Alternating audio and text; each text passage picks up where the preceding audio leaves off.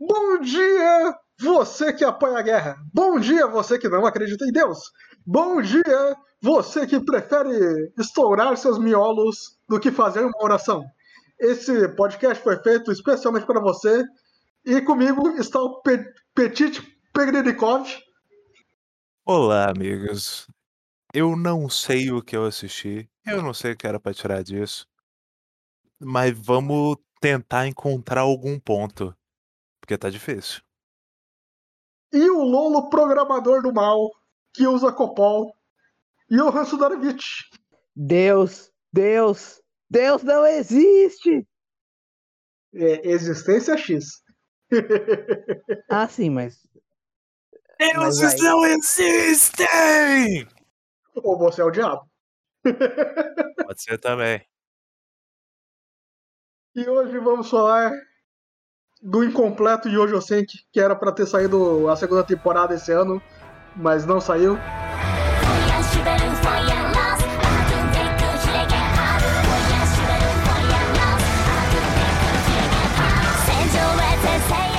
Baseado numa light novel que conta a história de um isekai muito esquisito, que é uma das coisas que quando a gente assistiu comentei por que, que esse negócio é um isekai.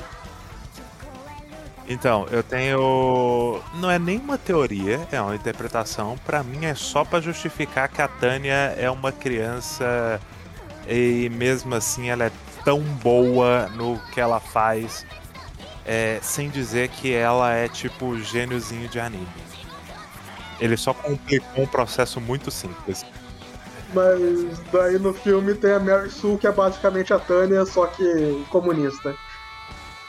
Mas a Mary Sue eu acho que é um pouco mais velha. E ela não é comunista. Ela não é comunista, não. Não? Não, ela, ela ah, vai para os Estados ela é... Unidos. Ela é, se eu não me engano, da, de algo tipo a Suécia, a Noruega, algo assim. Mas ela vai para os Estados Unidos e serve o exército de lá. Então suponho que ela não seja comunista, não. Mas ela não era filha do, do chefão final comunista da primeira temporada? Não, ela é. Não, mas o cara não era. Não era comunista, ele era tipo da Inglaterra, da, ou do exército da União Europeia, alguma coisa assim. Não, ele é. Ó, ele. O lugar que eles estão ali, que tem a batalha em que a Tânia quase mata esse cara pela primeira vez? É tipo a França, não é? São três encontros. O primeiro lá no comecinho, que ele, ela destrói o batalhão dele. Eu não sou bom em termologia militar, eu não sei se aquilo é um batalhão, se é uma companhia, o que que é, mas o grupinho dele. Ela destrói a galera, ele vê aquilo e fica com aquilo na cabeça de essa criança. Aí ela volta e eles têm um, um embate, ela só mata ele muito fácil com a baioneta, ou acha que matou, ele cai no mar, mas na verdade ele sobreviveu. E aí ele volta super Ed, malucaço, falando: Eu vou matar o demônio. E o mais importante é que a Tânia pega a baioneta dele como presente de Natal. Pois é, no caso a metralhadora que a filha deu para ele, que é um ótimo presente pro seu pai. Inclusive são é um, um plot point no. Não, não um plot point, é um elemento importante no primeiro filme. No, no filme. Quer dizer, eu não sei se tem outro filme. Não, não tem, só tem um é. filme. Mas enfim, o. Eles estão num lugar que eu acho que é tipo Suécia, Noruega, algo assim. Porque é gelado e tem as ilhotas assim e tal. Parece muito a invasão alemã na Noruega. Mas enfim, isso não é realmente importante. O que é importante mesmo é o fato de ser um Isekai, que tem dois temas principais desse negócio, e os dois não se encaixam muito bem, e também não são muito trabalhados, que é o fato do. do cara, quando morreu, ele congrou Deus. E ele disse, não, não, espera aí, você não é Deus. Não é possível. Se, se você é Deus, você faz seu trabalho muito mal. É, ele viu o tempo parado ali, aquela, aquela coisa falando com ele através dos corpos de pessoas. Ele falou: Não, você não é Deus. Você... Isso é muito mais literal no mangá que eu, que eu peguei para dar uma lida. Por causa que não é um corpo de pessoa. Aparece Deus mesmo, um cara de túnica, barba branca de 3 metros, e ele fala, não, tu não é Deus, não. Você parou o tempo? Você, vai me fazer reencarnar? Não, não é Deus, não. Não, e pior é que tem, tem um momento em que tem vários deuses se reunindo, discutindo como eles vão poder com, com uma garotinha. Então, tipo, tem um momento que tá Buda sugerindo pra Shiva. Ah, não, a gente tem que mandar ela pra guerra, né? Tá vendo? Isso só pode ser uma comédia, bicho. Sem dúvidas. Não tem como. A, a única forma de você trabalhar o Yojo Senki sem, sem ter. justificando a existência dele para alguma, de alguma forma é transformar numa comédia. Mas só que ele se leva a sério demais para ser uma comédia. Eu não sei o mangá, eu não sei a light novel, o anime sim. O anime não tem como. Não, o mangá também. Ah, eu não sei, eu não li. Eu tô falando que o anime definitivamente não tem como. Tanto que o, os momentos de comédia dele são muito deslocados. Que é isso, é momentos maravilhosos, tipo, você não era um ateu convicto? Não, são, são ótimos momentos, que a gente, eu lembro, a gente assistiu, foi hilário, mas eles são completamente deslocados. Completamente. Agora eu sou um crente devoto. o deus das invenções. Sim, e, e, e, é muito bizarro esse negócio, porque depois a Tânia começa a fazer orações antes de matar a gente. Não, é porque Deus só quer. Deus tem uma péssima didática, então ele fala assim: é, para te convencer a virar crente, eu vou te forçar a orar toda vez que você quiser usar o seu poderzinho mágico. Senão ele não vai ativar. E aí, toda vez que ela precisa usar o poderzinho mágico, ela tem que fazer uma oração. Não, mas. É, eu vou pegar o mangá aqui de novo, porque no mangá é muito mais. Essa parte é muito mais controle mental do que parece que é ela fazendo alguma coisa. Que é por vontade própria. Ah. ah eu acho ruim, viu? Porque pelo menos, pelo menos é uma ironia. Não é, não é engraçada, mas é uma ironia legalzinha de. Ela, ela a personagem Sim. da Ateia, de 15 anos, no caso de 9 anos, é, ter que fazer uma oração toda vez que vai usar o poderzinho dela. O poder dela é literalmente Deus. No caso, você vê que ela tá muito odiando fazer aquilo. Sim, então, isso é legal. Isso é, um, é uma parada que nem eu tô falando. Se fosse uma série de comédia, seria muito divertido. Mas Yojo Senki, infelizmente, não é. E o problema disso é que ele não conversa nem um pouco com o que tá acontecendo de fato com a história desse é mundo. Completamente paralelo. Completamente paralelo. É impressionante. E, é tudo com a mesma personagem. E a gente vê tudo na visão dela e acaba não fazendo sentido nem com a trama, é. nem com. É, a, tanto trama quanto esse lance da temática da, de Deus estão na Tânia.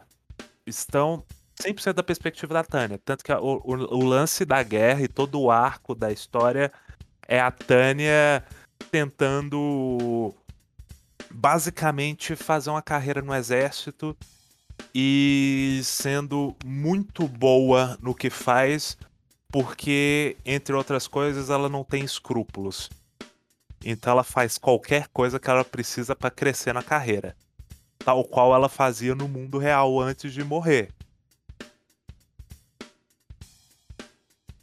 E aí tem isso, e vai se conduzindo à guerra, e tem em paralelo, 100% em paralelo, gente, é impressionante.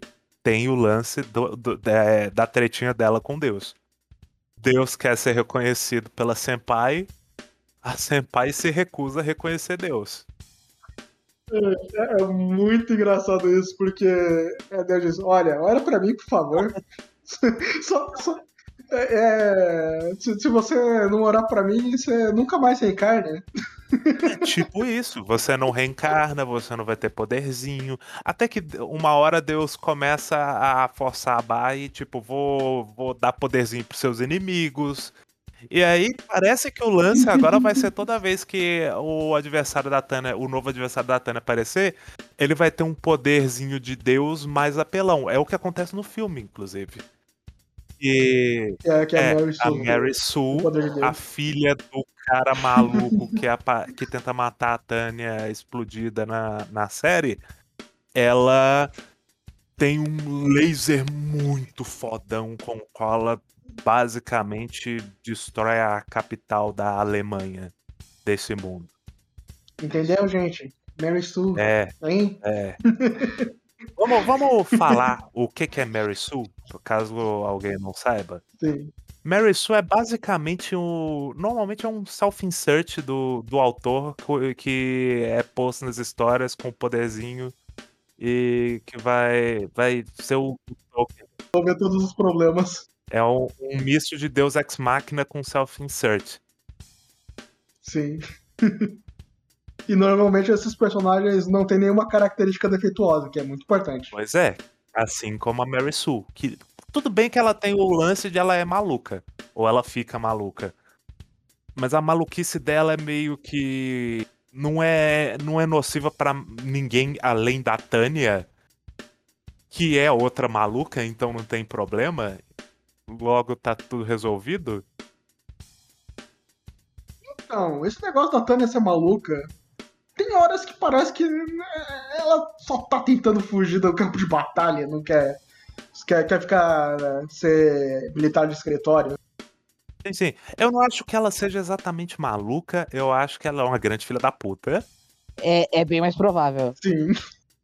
absolutamente inescrupulosa e é, ela tem esse lance, ela é extremamente egoísta e o, o negócio dela da guerra é que ela, basicamente, o que não falei, ela quer fazer carreira e, e nesse mundo, principalmente para quem tem poderzinho mágico, que nem é o caso dela, é, o exército é um bom caminho para fazer carreira.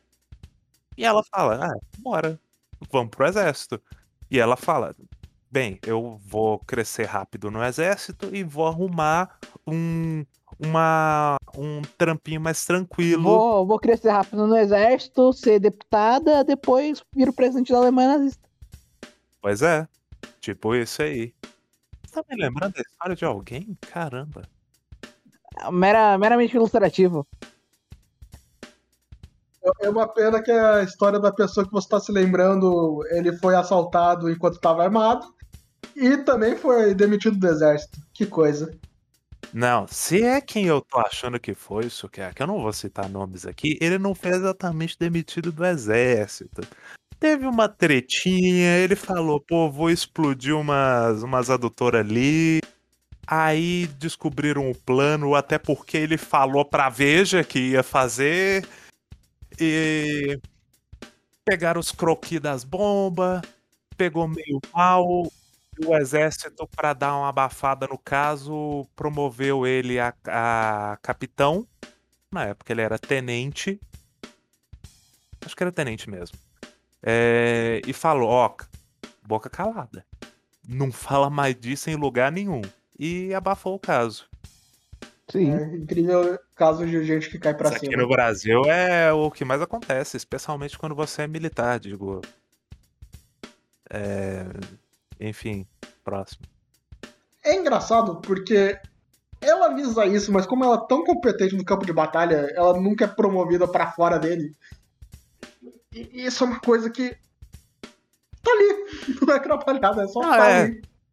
Fica uma parada, tipo, ela fica na expectativa de vou conseguir o trampo que eu quero, vou crescer no exército e conseguir o trampo que eu quero fora do campo de batalha. Ela é muito boa, então sempre um superior fala, pô, você é boa de serviço, hein? Vai pra esse outro campo de batalha aqui, faz, pega esse outro serviço muito perigoso.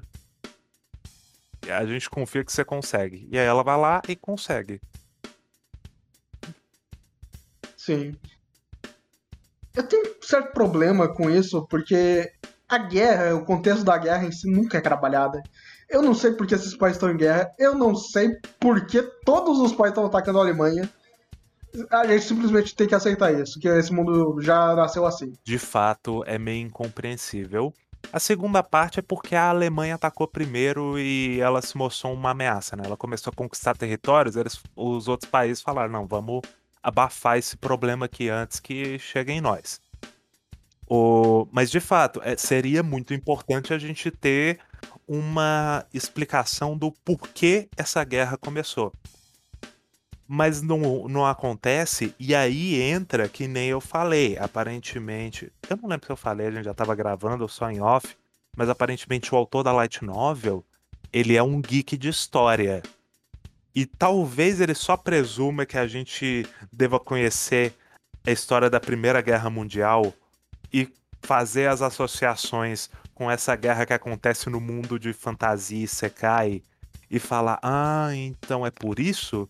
Sendo que ele nem cita, por exemplo, a questão colonial para a gente entender o contexto da Primeira Guerra Mundial e as, o, as intrigas que, que teve, que fizeram.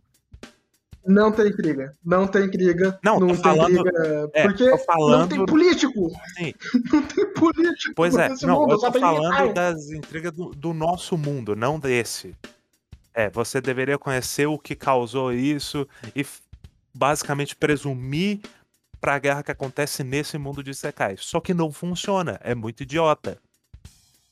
E aí você só entra nessa porra boiando foda e vê que tá acontecendo a guerra e é uma, uma outra parada. Entre as várias coisas que eu levantei para mim mesmo, que talvez Tânia, é, talvez sei que estivesse tentando ser, e, mas ele meio que não é, ou pelo menos ele é muito incompetente nisso, é que ele não é uma história de batalhas, disputas militares estratégicas e blá blá blá. Ele é muito ruim nisso pra gente considerar que essa seja a ideia. Não é possível. Não, mas ele é muito mais. Olha essa garotinha Ed, piu, piu, piu. Sim, mas. Johan, tem muita história de olha esse boneco Ed fazendo coisa Ed que eu consigo entender um pouco mais do porquê aquilo tá acontecendo. Mas em Yojo Senki é um caso muito especial de eu não sei. Eu não sei qual é o ponto dessa história. Eu não sei porque eu vi aqueles 12 episódios, eu não sei porque que eu vi o filme. Eu não sei o que que essa porra quer que eu sinta, o que que eu quer que eu tire dali. Se ela quer que eu me divirta, se ela quer que eu pense, se ela quer que eu reflita sobre esse conflito da Tana, ele quer fazer um arco de personagem, eu não sei o que ele quer fazer, não faz nada disso. O arco da personagem da Tânia é ela sendo promovida, basicamente, porque é a única coisa que acontece realmente de fato que a gente vê é uma progressão. Não é um arco. E não tem desenvolvimento. A Tânia começa daquele jeito e morre daquele jeito. Do começo ao fim da história, ela é, ela é o boneco Ed que é inescrupuloso e quer, é, quer alcançar uma mata através Mas aí é qualquer anime Ed. O boneco Ed nunca muda. Não, mas aí é porque eu tô falando que não dá para considerar que tem um arco de personagem da Tânia ali. Ou né? Mas se a gente considerar que isso foi planejado para ser uma primeira temporada, ele coloca a problemática da temporada nos últimos momentos. É. que é a declaração de guerra. E eu acho assim, tirando muito da minha cabeça, o que o autor tá tentando dizer é que violência só gera violência, veja só. Eles querem dominar o mundo, mas o mundo não quer ser dominado por eles. E é por isso que eles estão atacando é, de volta. Isso, para eu chegar a essa conclusão, eu precisaria terminar a história. Até o ponto que eu vi, esse papo de violência só gera violência, ele só tá no texto. Porque na, nas consequências das ações da Tânia, ela usa violência e dá tudo certo. E, a, os inimigos voltam para ela e ela sola os inimigos. E vida que segue. No, no caso da de Evil, violência não é problemática, violência é resposta. Exatamente. É a, é violência é a pergunta, a resposta é sim. Veja só quantas coisas ela conquistou com violência, É. não é mesmo? Então a moral da história é quando você tiver numa entrevista de emprego, bate no RH. Exatamente. Inclusive, a Tânia era do RH no mundo anterior. Porque a dica, não trabalhe no RH, senão você vai ser empurrado nos cílios do metrô. Ou então, se você for da RH, contrate todo mundo. Não demita ninguém. Não, não alimente o ciclo de ódio. Só, só deu uma advertência. Inclusive, falando de ad- advertência, hoje eu tava pegando o elevador aqui do prédio e eu vi a mensagem colocada no elevador pelo síndico que é alguém jogou uma melancia e acertou um carro lá fora.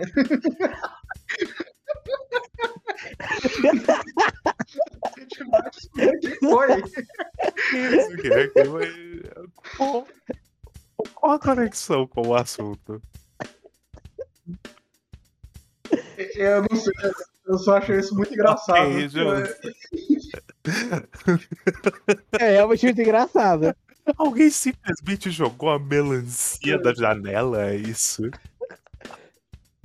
E Tiraram a foto do carro amassado com a melancia em cima, incrível. Porra, ele, assim, eles devem ter descoberto de onde veio, né? Por dia 16 ainda não descobriram. É, se bem que pode ter, tem que saber o andar, né? Dá pra, provavelmente dá pra saber mais ou menos de qual janela veio, mas o andar é mais difícil. Eles vão ter que calcular o amasso pela velocidade da gravidade É, muito trabalho. e o peso da melancia. Deixa quieto, deixa só a advertência. Por favor, não joguem melancias da janela, gente. E botar uma multa de condomínio pra todo mundo.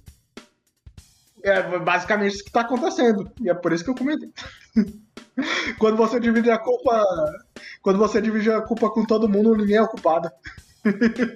E parece que a- o condomínio do Sukiyaki não vai É, mais permitir entradas de melancia. Melancia é. Provavelmente. Porra, gente, era tão... Era mais fácil resolver isso em câmera. É só botar a câmera. Bota uma câmera no estacionamento e pronto. Mas daí não vai dar pra ver, a menos que a câmera esteja apontada pra cima. Dependendo do lugar que você colocar, dá pra ver, Johan. Gosto muito da dublagem de Jojo Senki. Não, Pegaram pois é. dubladores muito fodas. É uma, é uma dublagem muito melhor do que Yojo sei que merecia. Ah, eu não vi a dublagem. A gente até comentou que tem o dublador do Adam Sandler dando medalha pra uma nazista. E eu falei naquela hora. Imagina se tivesse o dublador do. Qual que era o nome? Eu Sempre esqueço. O Ed Murphy. É, eu- aquela parte que ela começa a falar com voz de criança no rádio, eu rachei de rir. Muito bom. É, não, não tem mais muito o que falar, né? Porque ele não chega a lugar nenhum. E quando ele chega, isso nunca foi dito. Eu não sei, porque. Bom, a gente pode tentar. Eu, eu acho importante a gente buscar algum. Alguma justificativa para a existência desse bagulho. Eu quero entender se Tânia é uma história. É, ela é, é uma história legal porque tem lutinha, porque tem. é, estratégia de guerra, essas coisas que a boa parte delas já excluí, se é porque é uma comédia, se é porque é crítica social foda, o que que é. Por exemplo, nesse, nesse sentido, tem o lance que eu já falei algumas vezes, eu acho que pelo menos no começo o autor tá tirando muito sarro da figura do da Tânia antes de reencarnar, em que ele era basicamente um cachorrinho de burguês, Sim. e aí ele reencarna como um nazista num contexto em que ele não é nazista, mas depois isso foi pro caralho. Não, um nazista Sim, pior que o foi pro nazista. caralho, porque o o autor da Light Novel falou que não, a Tânia não é nazista. O que é uma pena, ele deveria ter dito que sim. Eu adorava essa interpretação minha.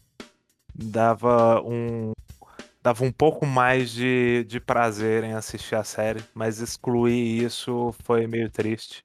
Ainda assim, a Tânia é tão afetada que ela faz o resto do- dos militares ficarem meio em choque. Não, ela é mais nazista que os outros nazistas. Mas é estranho isso, porque o cara nem era assim no, no mundo. no nosso mundo.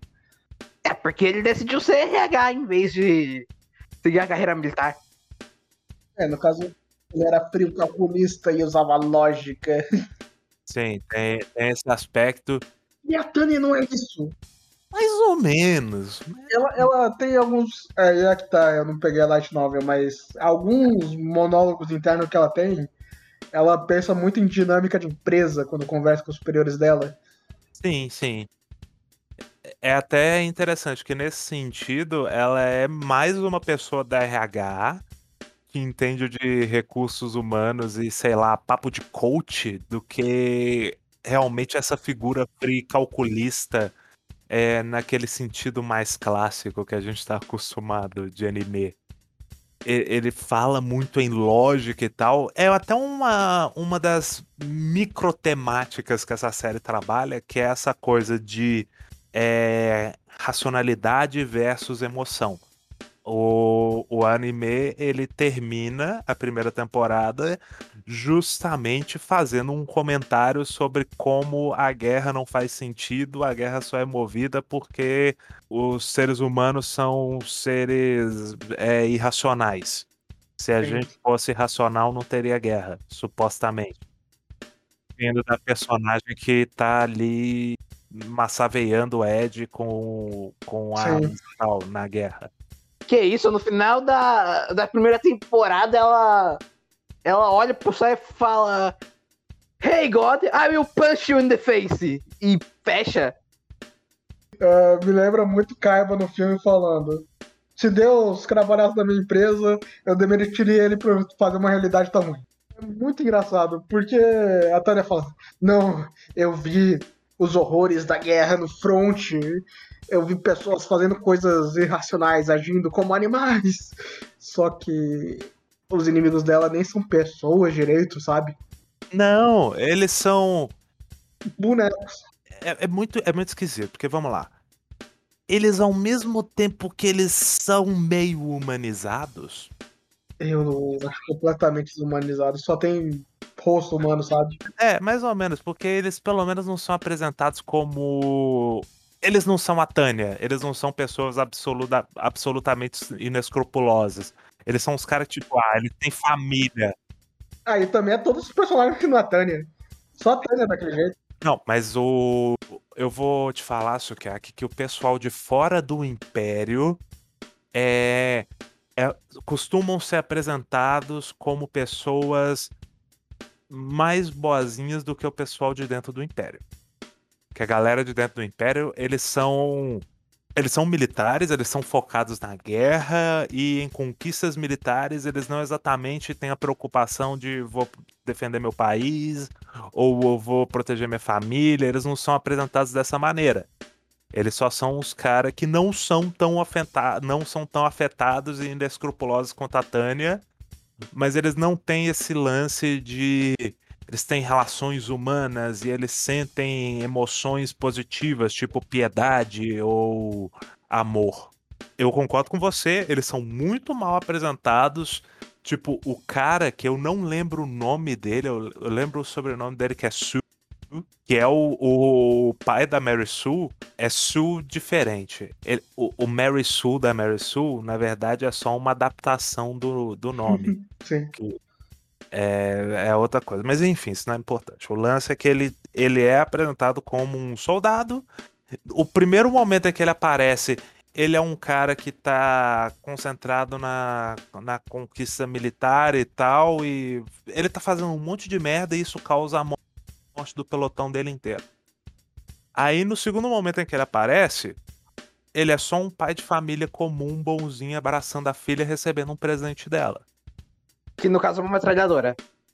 E a filha dizendo: Papai, você tem que se juntar ao exército, viu? Não, ele já tá no exército. A filha dele fala pra ele se cuidar ou algo assim. E manda ele fazer a barba. Mas ele, ele é apresentado como um pai de família comum, carinhoso, e um cara que quer proteger o país dele. E que fica surtado por causa da guerra. É, e a família dele vai embora porque guerra, e ele fica para proteger o país e ele quase morre. E no que ele quase morre, ele pira foda e decide que ele vai dedicar a vida dele a matar o, aquela criança que ele passa a enxergar o demônio ali. Não que ele esteja errado. Porque o capitalismo é o demônio. Tipo isso. Mas é o máximo de, de humanização que esse personagem tem. E aí tem, por exemplo, uma galera no, no arco que eles estão atacando o, o pessoal da resistência na cidade lá da, da República. Que tem os caras montados no cavalo. E tem os civis que se juntam ao, ao exército para resistir a eles. Sim. O cara que é o, o líder daquela, daqueles militares, ele também tem um aspecto de. É, ele tem esse lance de vou proteger civis e evitar mortes aqui, blá blá blá. Então esses, esses personagens são apresentados de uma maneira um pouco mais positiva do que a galera do Império. Mas é muito pouco. Eles basicamente não são personagens, a gente não conhece nada deles, e eles só somem da história, morrem e fica por isso. A única personagem que é efetivamente explorada dentro do que é possível é a Tânia. Sim. E mal explorada, inclusive. Porque ela só tem um aspecto, né? É. No caso, dois. O lance da treta dela com Deus e o lance que ela quer crescer na carreira. E é isso. E tinha um personagem que era pra ser o contraponto da Tânia, que é o único cara do dentro do Império que olha e fala: "Essa mulher é demônio! E ele não usava. Pois é, é o aquele cara que tem o cabelo azul, né? Isso mesmo. No no áudio original ele é dublado pelo Mustang. Sim. Incrível. É meio engraçado, mas esse cara ele tem um lance, porque ele é- parece que é a única pessoa que tá vendo que tem, tem problemas com essa criança aqui. Pô, talvez uma criança de 9 anos não devia estar cometendo crimes contra a humanidade. Pois é. E é muito recorrente a Tânia fazer isso, inclusive. Ela faz muito e ela faz de. Ela basicamente arruma formas de poder cometer crimes contra a humanidade sem, sem ser acusada disso. Então, por exemplo, no, no episódio em que ele, ela vai destruir a fábrica na. Esqueci o nome do, do local, do país que eles foram. Que é um país todo desguarnecido. Ele tá todo desguarnecido, ele tá todo despreparado pra guerra, tanto que os soldados deles, eles tentam invadir o império, eles são um bando de bucha, e eles só um piau inacreditável no, no- Eu acho que o nome é Aliança Entende. Entendeu? Queria pra se aliança. Pra se entende, aliança entende. Ah, É, nerd de história. Ai, bicho, tomando cu. Mas tem isso, eles Eles se invadem. vestem o país. feita cavalaria montada do Canadá por algum motivo. Mas eles, eles invadem, assim, o, só que a cavalaria montada é redundante. Guarda montada, desculpa. Ah, Na hora que a Tânia vai destruir a fábrica lá, que tem gente trabalhando na fábrica, tem civis ao redor, eles vão explodir o lugar, vai matar um monte de gente. Eles falam, não, as leis de guerra internacional definem que a gente tem que avisar isso para eles poderem evacuar. Aí ela avisa. Como? Ela faz voz de Loli no megafone mágico deles, que eles têm isso. E avisa. Então, tio, nós vamos explodir isso aí, então é melhor sair desse local e blá blá blá. E aí o pessoal não leva a sério. Parece que é uma criancinha brincando. Ela vai e explode o lugar. É, depois tem outro momento lá para o episódio 9 que acontece uma situação igual, só que não é levado a piada. Pois é. E também tem, por exemplo, quando eles executam os civis. O que é muito esquisito, porque tem alguns momentos que ela fala: Ah, mas esses meus soldados eles levam muito a sério as regras que eles aprenderam. E ela segue as regras mesmo assim. É porque ela não quer concorrência. É, é muito esquisito, porque parece. A, a série dá a entender que a Tânia cresceu justamente porque ela é muito competente e ela é muito rígida em seguir as regras. Os soldados mesmo percebem isso. Tem um momento, eu acho que é no filme, por exemplo, que eles falam: caramba, a capitã, a major, quer dizer, que é um livro de regras ambulante, ela diz pra gente aproveitar, então bora aproveitar. Eles estão. Eles ganharam uma batalha ali, eles estão comemorando eles. A festa, né? Ela falou que pode. É, a, a maior CDF do, do, do grupo falou que pode, então pode, né? E. E ela é isso. A única coisa que ela faz, assim, a nível de desrespeito de regras, são as regras que não são impostas pelos superiores dela. Sim. Então ela é tipo o liberal que que segue as regras da empresa, mas sei lá, é, em casa bate na, na esposa e só nega impostos. é, é a única coisa que eu consigo tirar dali. Então ela, tipo, regra internacional, descumprir, foda-se. Mas as regras dos meus superiores, de jeito nenhum. Senão minha carreira vai pelo ralo. E é muito esquisito, porque ao mesmo tempo que a série, eu acho até meio claro, nesse sentido, eu acho bem evidente assim que a série ela retrata a Tânia como uma pessoa reprovável, um ser humano reprovável. Ela é má. Tá no nome da história.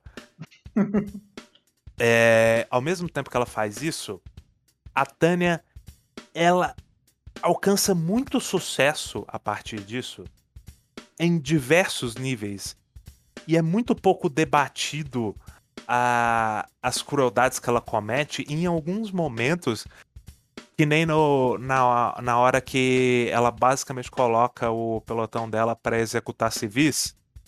Mais para frente, os, os soldados estão conversando casualmente na mesa e um dos soldados ele, ele ficou muito revoltado com o que ele teve que fazer até que a a Sebriakov fala não, não, é a responsabilidade da Tânia. Você não fez nada de errado. É, ela basicamente fala: não, a Major mandou a gente fazer, ela disse isso pra, pra gente não se sentir culpado. Olha só, ela é uma boa pessoa. A outra mina do grupo, ela meio que é pra ser o, o anjinho nesse. Então. Nessa relação. Sim. O que é muito estranho, porque ela não faz nada pra. pra confrontar a Tânia e falar: ô, oh, vai, a gente não precisa cometer crimes de guerra. E não só isso. Não só isso, ela passa pano pra Tânia recorrentemente. E no filme tem um momento em que basicamente a Tânia chega pra ela no, no momento do filme que elas estão fazendo como exploitation, que eles estão destruindo Moscou inteira. A Tânia chega para ela porque a Tânia, como bom liberal do nosso mundo, ela odeia mais comunistas do que nazistas. E ela tá toda afetadona, porque, meu Deus, eu vou matar comunistas, comunistas, eles são lixo, e blá blá blá. Eles têm um momento que eles explodem a estátua de Lenin. ela, ela bota o pelotão pra tirar a estátua de Lenin. É muito engraçado. Mas enquanto ela fala isso, ela basicamente puxa a Sebriakov e fala: então, é, você tem um lance com os comunistas também, né? Eu não entendi que lance é esse. Mas aparentemente ela tem problemas com os comunistas também. E aí eles vão e ela junta o grupinho todo para depois que eles destruíram Moscou, eles cantarem o hino da Alemanha todos juntos no meio de Moscou. Com os megafones mágicos deles. É muito é muito engraçado, que é muito ridículo, bicho. É um nível de afetação muito. É, é completamente over. Mas tem esses momentos. E a Sebriakov, que era para ser a personagem boa, eu só consigo supor que eles acham que ela é a personagem boa porque ela é a personagem que não tem. É, ela tem aquele comportamento mais inocente e ela não é particularmente violenta. Apesar de ser uma militar. É muito estranho.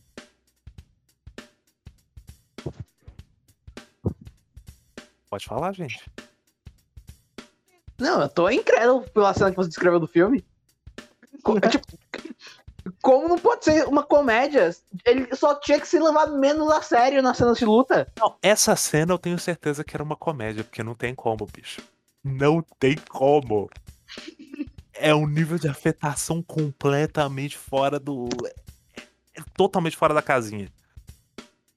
E... Mas o filme em si, a série em si, não são comédias. É o que é muito estranho. Então, quando a coisa quebra e eles vão para cenas sérias, as cenas mais, mais de maior gravidade, é só muito esquizofrênico. Com certeza. Tipo, no final, eu, eu não lembro se eu falei disso em off ou tava no cast, mas o filme termina com uma cena de comédia. Que é a, a Tânia conseguindo realizar o sonho dela de sair do, da linha de frente. Ela consegue a promoção, ela sai da linha de frente, ela convence os superiores da, da importância da diplomacia. De se eles não usarem a diplomacia, eles vão só continuar a guerra para sempre, mesmo que eles é, vençam o mundo inteiro. é, as pessoas vão se revoltar. Eu não sei o quão realista é isso, mas enfim. Tá, vamos partir desse pressuposto. É, de- tem isso, os superiores compram a ideia, eles são convencidos. Tem até um cara que ele, ele tá tipo. É o cara. É o bigodudo do Império. Que parece o Stalin.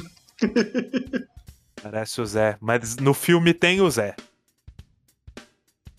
Então aquele não era o Zé. O, o- tem o Zé no filme. O Zé Stanley. Então, no caso, esse esse é o Zé Mengele. Pode ser. Pode ser. Mas aí é, o bigodudo ele dá um soco no espelho e começa a fazer um discurso sobre a honra do soldado e sobre é, como a, a guerra é importante, blá blá blá, e eles não tem tempo para essas palhaçadas de diplomacia. Aí a Tânia vai lá, bota um lencinho na mão dele que cortou e fala. É, faz isso não, tio. E ele muda de ideia, eles mudam de ideia, ela consegue a promoção. E aí tem um momento dela dançando balé numa igreja porque ela conseguiu o, o emprego dos sonhos. Logo em seguida. Eu não tô Incrível. É literalmente isso. Ela entra na igreja dando. Eu não sei movimento de balé, mas eu sei que aquilo ali é balé. Ela da- dançando assim, super feliz com a luz angelical. E aí ela olha pra estátua de Deus e ela fala: "Eu fiz, Você se fudeu, seu otário. Ou algo do tipo. Eu acabei de ver, eu não lembro dessa porra. É maravilhoso. E com isso a gente termina, né? Alguém tem uma conclusão pra fazer? O próprio anime não dá conclusões? Pois é, eu não sei. Eu. Eu acho que já pode cortar, inclusive, que combina com o anime, sabe? Corta sem conclusão. E se você quiser ouvir a conclusão desse podcast, confira o filme que vai sair daqui a dois anos, que não vai concluir nada. Provavelmente. Onde que a gente vai mijar na carcaça dos filhos do presidente. E vamos descobrir quem atirou a melancia do prédio Sukiyaki.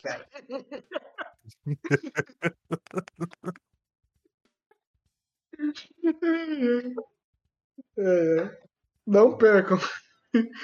E principalmente semana que vem, que vai ser uma coisa muito mega especial. É, semana que vem é importante, estejam aqui, vai ter convidado.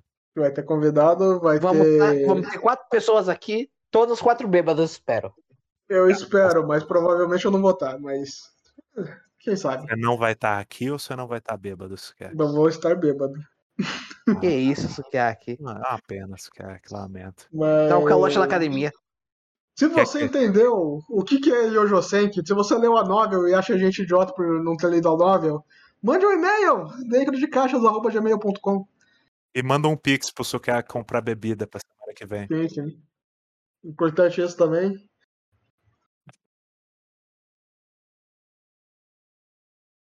Acabou?